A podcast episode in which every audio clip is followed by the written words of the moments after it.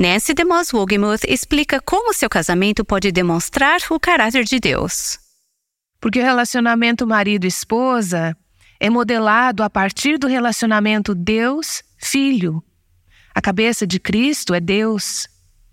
E é modelado a partir do relacionamento Cristo-homem. A cabeça do homem é Cristo, entende? A liderança está em todos os lugares, não apenas no casamento. Este é o Aviva Nossos Corações com Nancy DeMoss Wogemuth, autora de Mulheres Atraentes Adornadas por Cristo, na voz de Renata Santos. Apenas para refrescar as nossas memórias, deixem-me ler a passagem que estamos estudando. Espero que Tito 2, de 3 a 5, esteja viva em suas mentes e em seus pensamentos.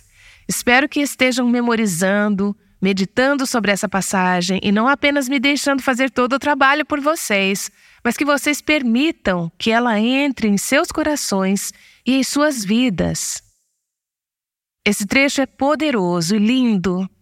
Poderíamos passar a vida toda estudando e tentando colocá-lo em prática juntas. Paulo fala para Tito que ele precisa desafiar as mulheres mais velhas a viverem vidas exemplares que manifestem o Evangelho e que elas entendam que possuem um chamado. Não apenas algumas mulheres, umas poucas que tenham o dom, mas todas as mulheres, conforme envelhecem, devem se tornar professoras. Isso não significa que elas devem estar em uma sala de aula ou na escola dominical, que devam ter um programa de rádio ou um podcast. Mas elas devem ensinar, compartilhar vida, de mulher para mulher. Elas devem ensinar o que é bom, assim poderão orientar as mulheres mais jovens a amarem seus maridos e seus filhos, a serem prudentes e puras, a estarem ocupadas em casa e a serem bondosas. Falamos sobre isso em episódios anteriores. E agora chegamos a uma das palavras mais difíceis de toda a lista, e a última qualidade: sujeitas a seus próprios maridos a fim de que a palavra de Deus não seja difamada.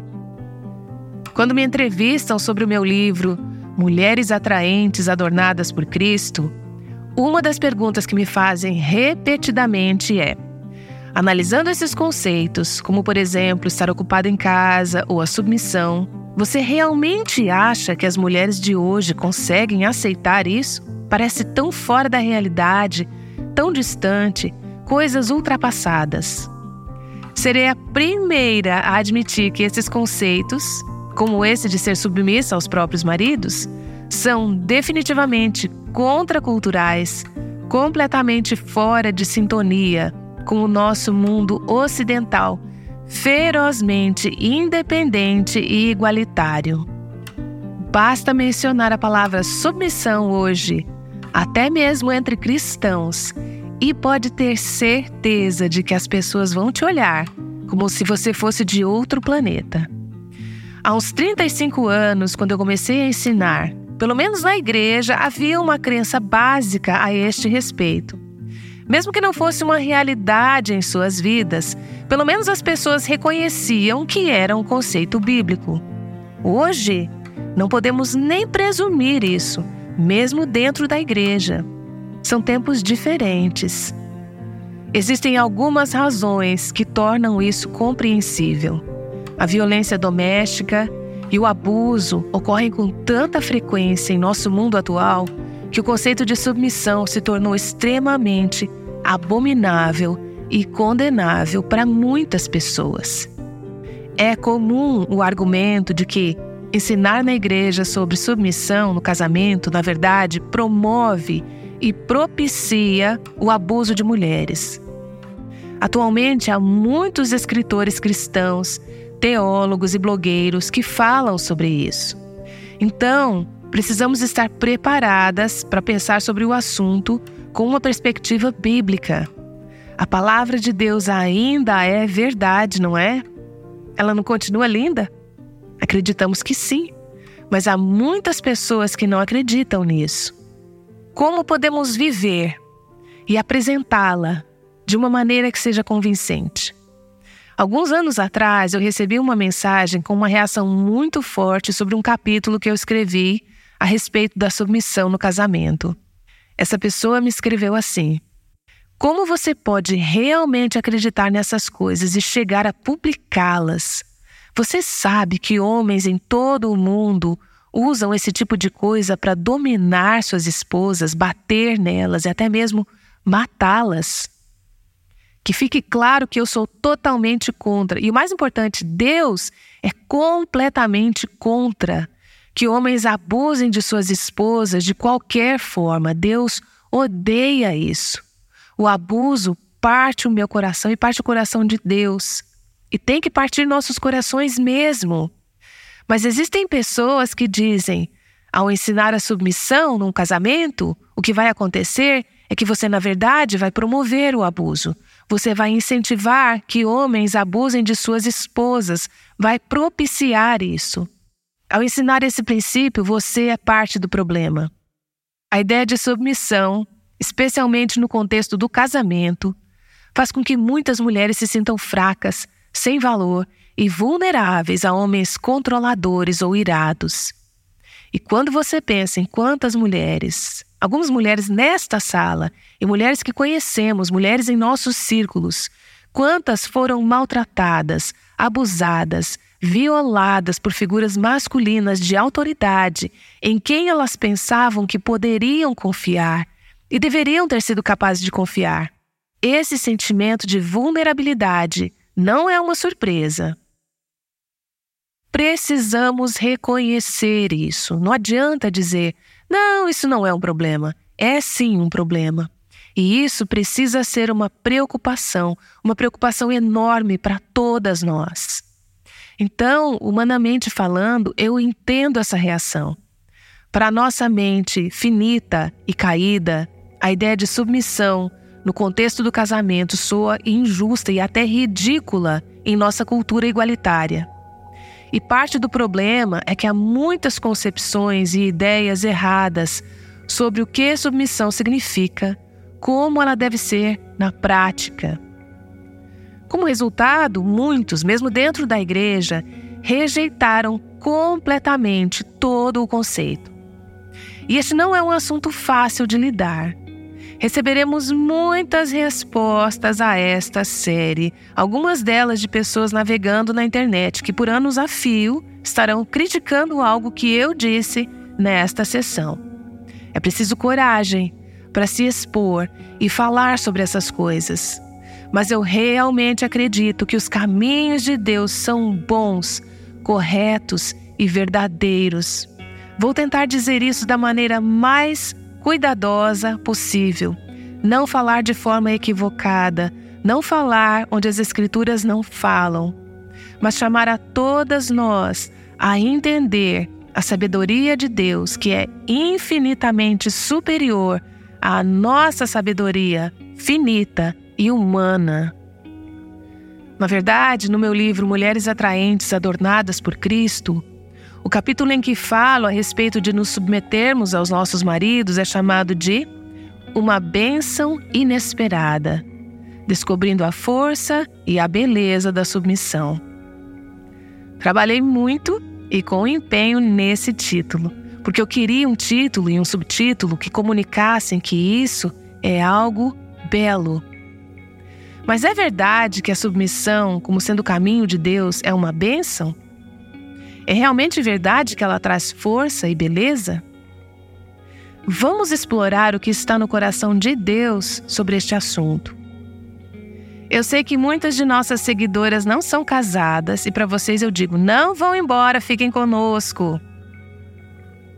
O princípio da submissão se aplica a todos nós de uma maneira ou de outra: homens, mulheres, jovens, velhos, casados, solteiros.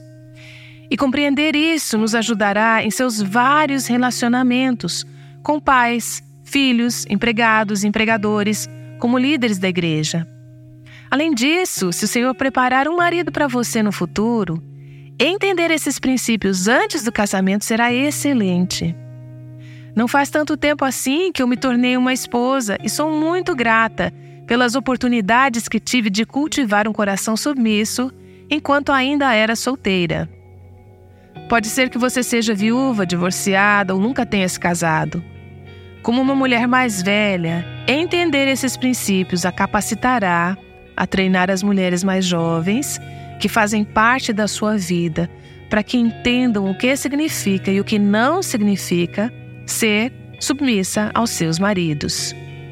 Quando Paulo fala sobre orientar as mulheres mais jovens a serem submissas aos seus maridos, ele está usando um termo grego militar que significa colocar-se de forma ordenada, debaixo de algo ou de alguém, submeter-se, colocar-se em submissão. Este é um ato voluntário feito pela parte que está se submetendo. Então, submissão é uma aceitação da ordem de Deus para maridos e esposas, mas engloba mais do que só o casamento.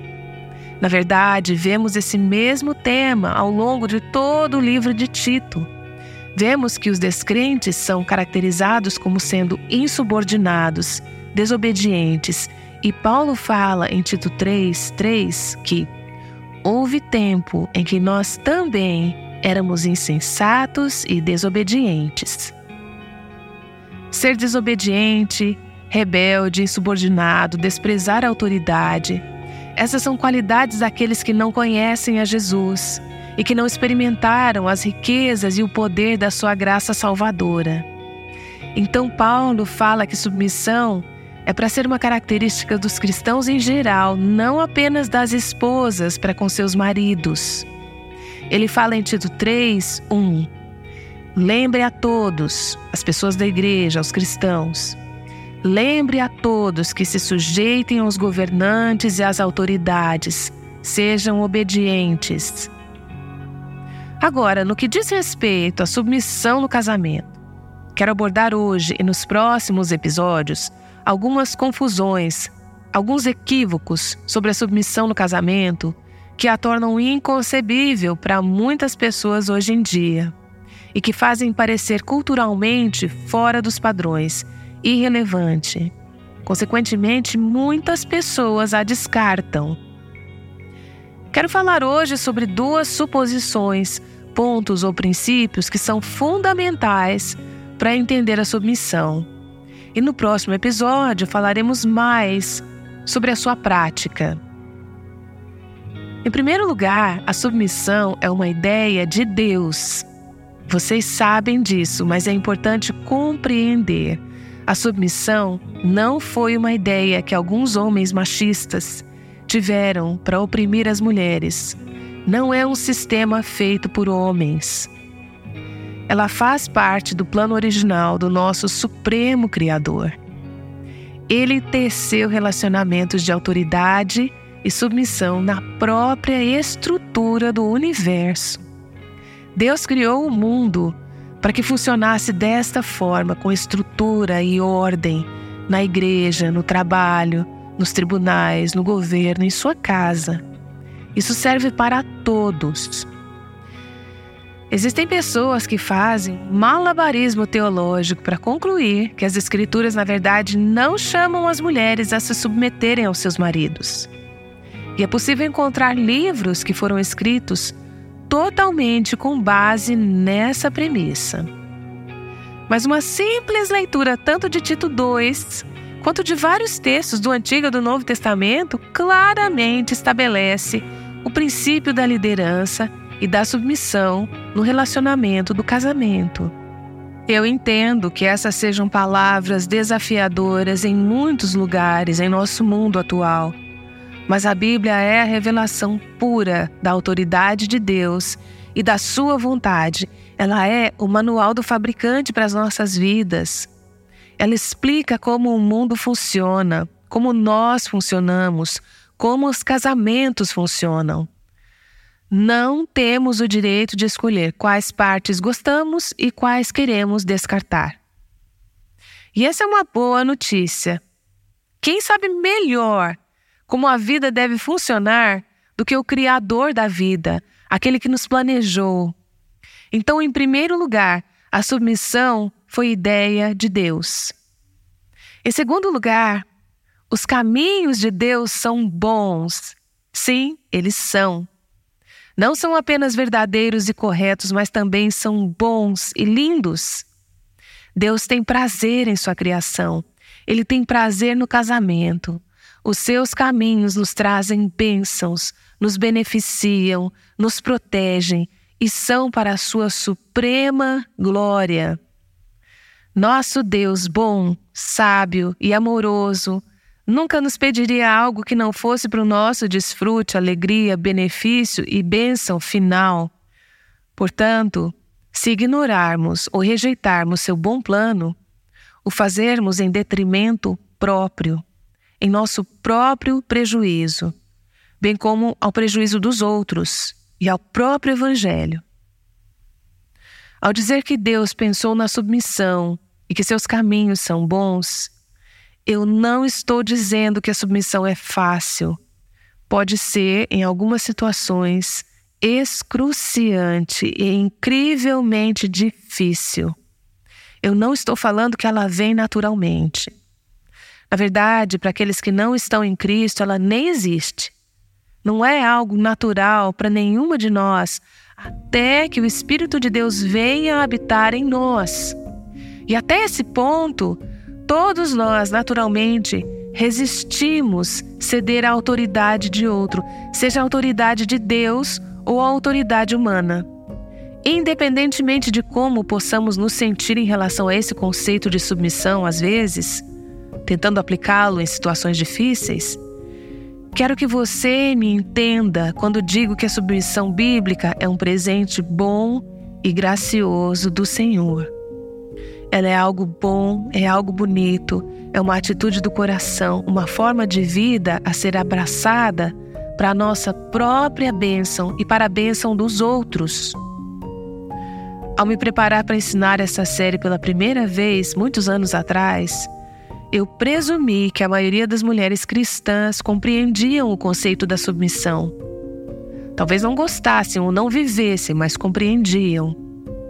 Ao me preparar para a série original, eu participei de um jantar com várias mulheres cristãs, incluindo algumas esposas de pastores, e percebi, enquanto conversávamos, que grande parte delas não tinha ideia do conceito de submissão bíblica assim que se casaram elas tinham muitos conceitos equivocados. Eu perguntei: quando você se casou, o que você achava que era submissão? Você abraçava esse conceito? E isso é importante porque Paulo está dizendo que as mulheres mais velhas devem ensinar as mulheres mais jovens a serem submissas aos seus maridos.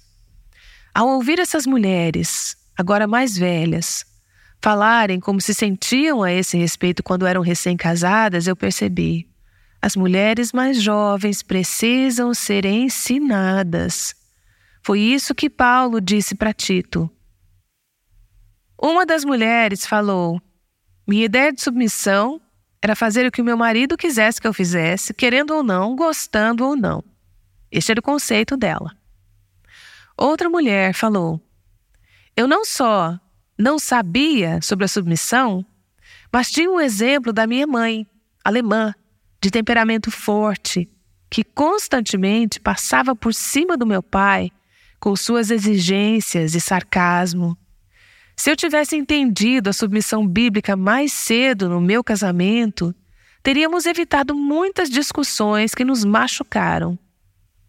Isso é algo que precisa ser aprendido, precisa ser ensinado. Portanto, eu quero apresentar agora algumas ideias base sobre a submissão. Só para deixar claro, não vamos conseguir abordar todo o assunto da submissão. É um assunto muito vasto. Vai ser impossível responder a todas as questões ou falar sobre todas as situações, mas eu quero lançar a base para compreendermos o que é a submissão, o que ela não é e por que ela é importante. Quero lembrá-las de que este chamado para que as esposas sejam submissas a seus maridos não se baseia no quanto um homem pode ser sábio, espiritual, voltado para Deus ou capaz. Ele não se baseia em você gostar da personalidade dele, do seu estilo, seu jeito de liderar. Isso não significa que ele seja mais esperto que você, mais espiritual, ou que ele seja mais capaz. Esse chamado se baseia no projeto e na ordem de Deus para o casamento. Sei que grande parte de nós conhece bem a passagem de Efésios 5, 22 a 25, que ouvimos em quase todos os casamentos. Ela fala sobre essa ordem. Mulheres, sujeitem-se cada uma a seu marido como ao Senhor. E por sinal, como é possível que as pessoas escrevam livros inteiros falando que as esposas não são chamadas a se submeterem aos seus maridos teologicamente? Não é preciso ter um doutorado para interpretar isso, é simples. Então, em primeiro lugar, precisamos compreender que esse é o plano de Deus, ele é bom. E nós temos que descobrir como vivê-lo e como desfrutar dele.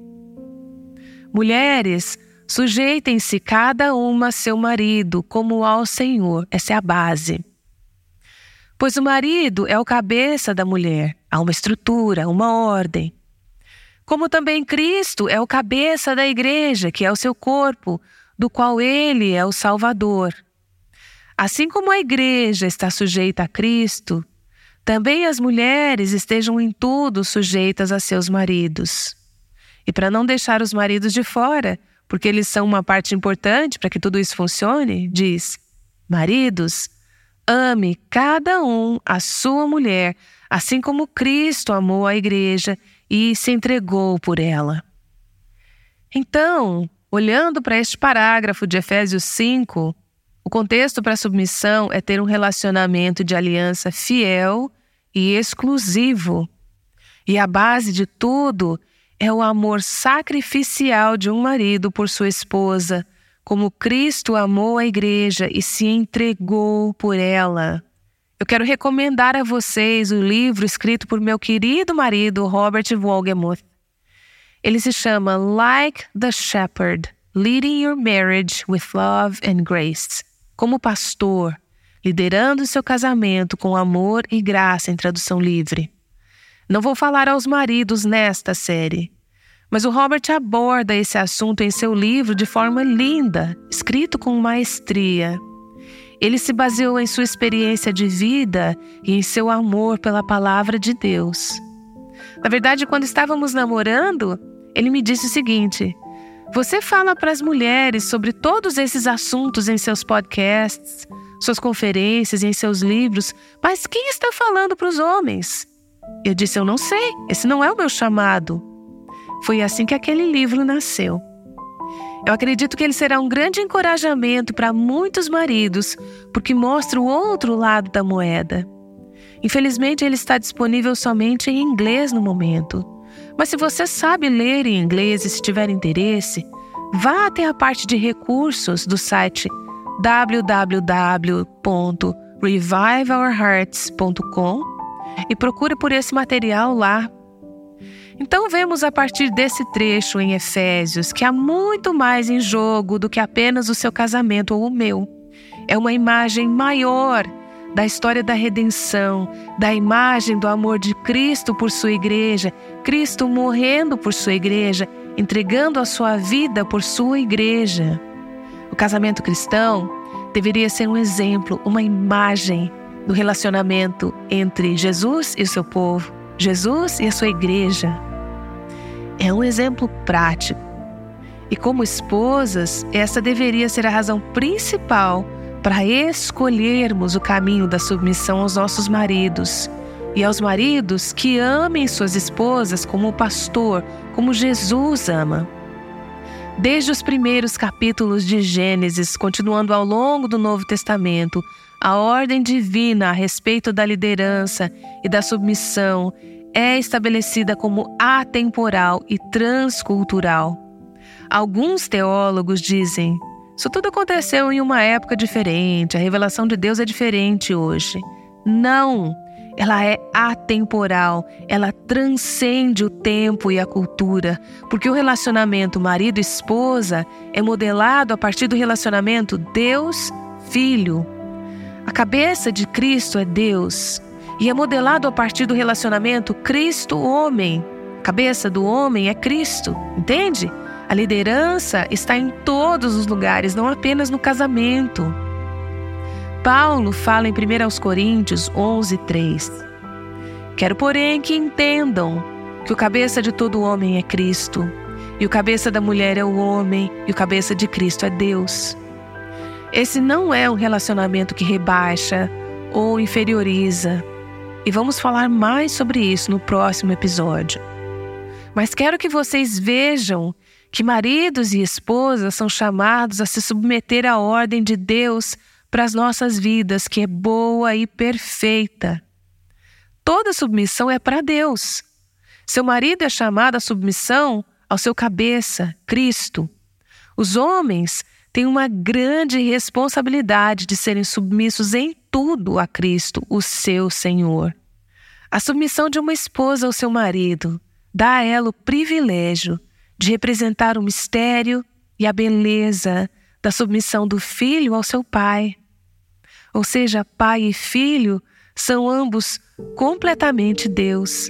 Eles são completamente iguais. Ainda assim, o filho escolhe se submeter à vontade do pai, igualdade perfeita com submissão pura. Jesus fala em João 6, 38 e em muitos outros lugares.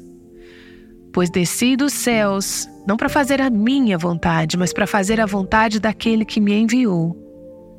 Então, a submissão das esposas cristãs aos seus maridos é uma imagem poderosa e bela da submissão do filho ao seu pai e da submissão da igreja a Cristo. É assim que colocamos a história do Evangelho em display, ao vivo e a cores, impactante. É assim que adornamos o Evangelho. E por outro lado, quando maridos e esposas, qualquer um de nós, falhamos ao cumprir o papel dado por Deus no casamento, manchamos a imagem da redenção e trazemos vergonha a Cristo e a seu Evangelho. Então, as casadas, eu pergunto, e a elas e a mim mesma, o que o meu casamento demonstra sobre o relacionamento entre Cristo e a sua noiva? Qual imagem, quadro ou pintura eu estou pintando? Eu não quero estragar essa obra-prima e eu acho que vocês também não querem. Ao ouvir esta mensagem, percebemos que Nancy se esforça para entender e ensinar todas as nuances bíblicas da forma correta. Ela quer ensinar corajosamente o que a Bíblia fala sobre submissão, mesmo isso não sendo popular. E ela também deixa claro que a Bíblia não apoia ou encoraja de nenhuma forma a violência ou a opressão às mulheres. Longe de estar buscando extremos, ela tenta nos mostrar o Evangelho. No próximo episódio, descubra por que uma mulher ficou na fila esperando para ver Nancy. E com seu livro em mãos, ela disse: Eu odeio este livro. E ela estava falando sério. Tenha um Natal super abençoado. E lembre-se, a partir da próxima semana, a partir de 1 de janeiro, estamos super animadas para disponibilizar esse podcast diariamente, de segunda a sexta. Começaremos o ano dando uma pausa na série Adornadas para trazer um episódio especial no dia de Ano Novo, com o objetivo de te ajudar a pensar mais sobre os votos para um ano novo.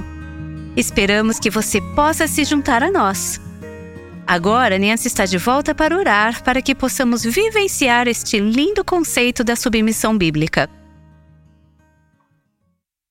Senhor, nos ajude a nos aprofundar e absorver esse tópico. Que tópico difícil.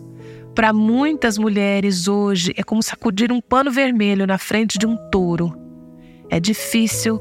Muitas mulheres foram profundamente machucadas e elas precisam ver a bondade e o amor gentil de nosso Deus, nosso Salvador. Elas precisam ver o seu amor sacrificial, a tua beleza, a tua grandiosidade e bondade. Então, Senhor, que elas vejam isso em meu casamento com o Robert. Obrigada pela alegria de ser amada como eu sou amada por este homem. oro para que a minha resposta a Ele e que as nossas respostas como esposas aos nossos maridos digam para o mundo: vejam como este Evangelho é lindo. Deus é grande e vale muito a pena conhecê-lo, assim como temos demonstrado em nossas vidas. Que isso seja verdade em sua vida, eu peço em nome de Jesus. Amém.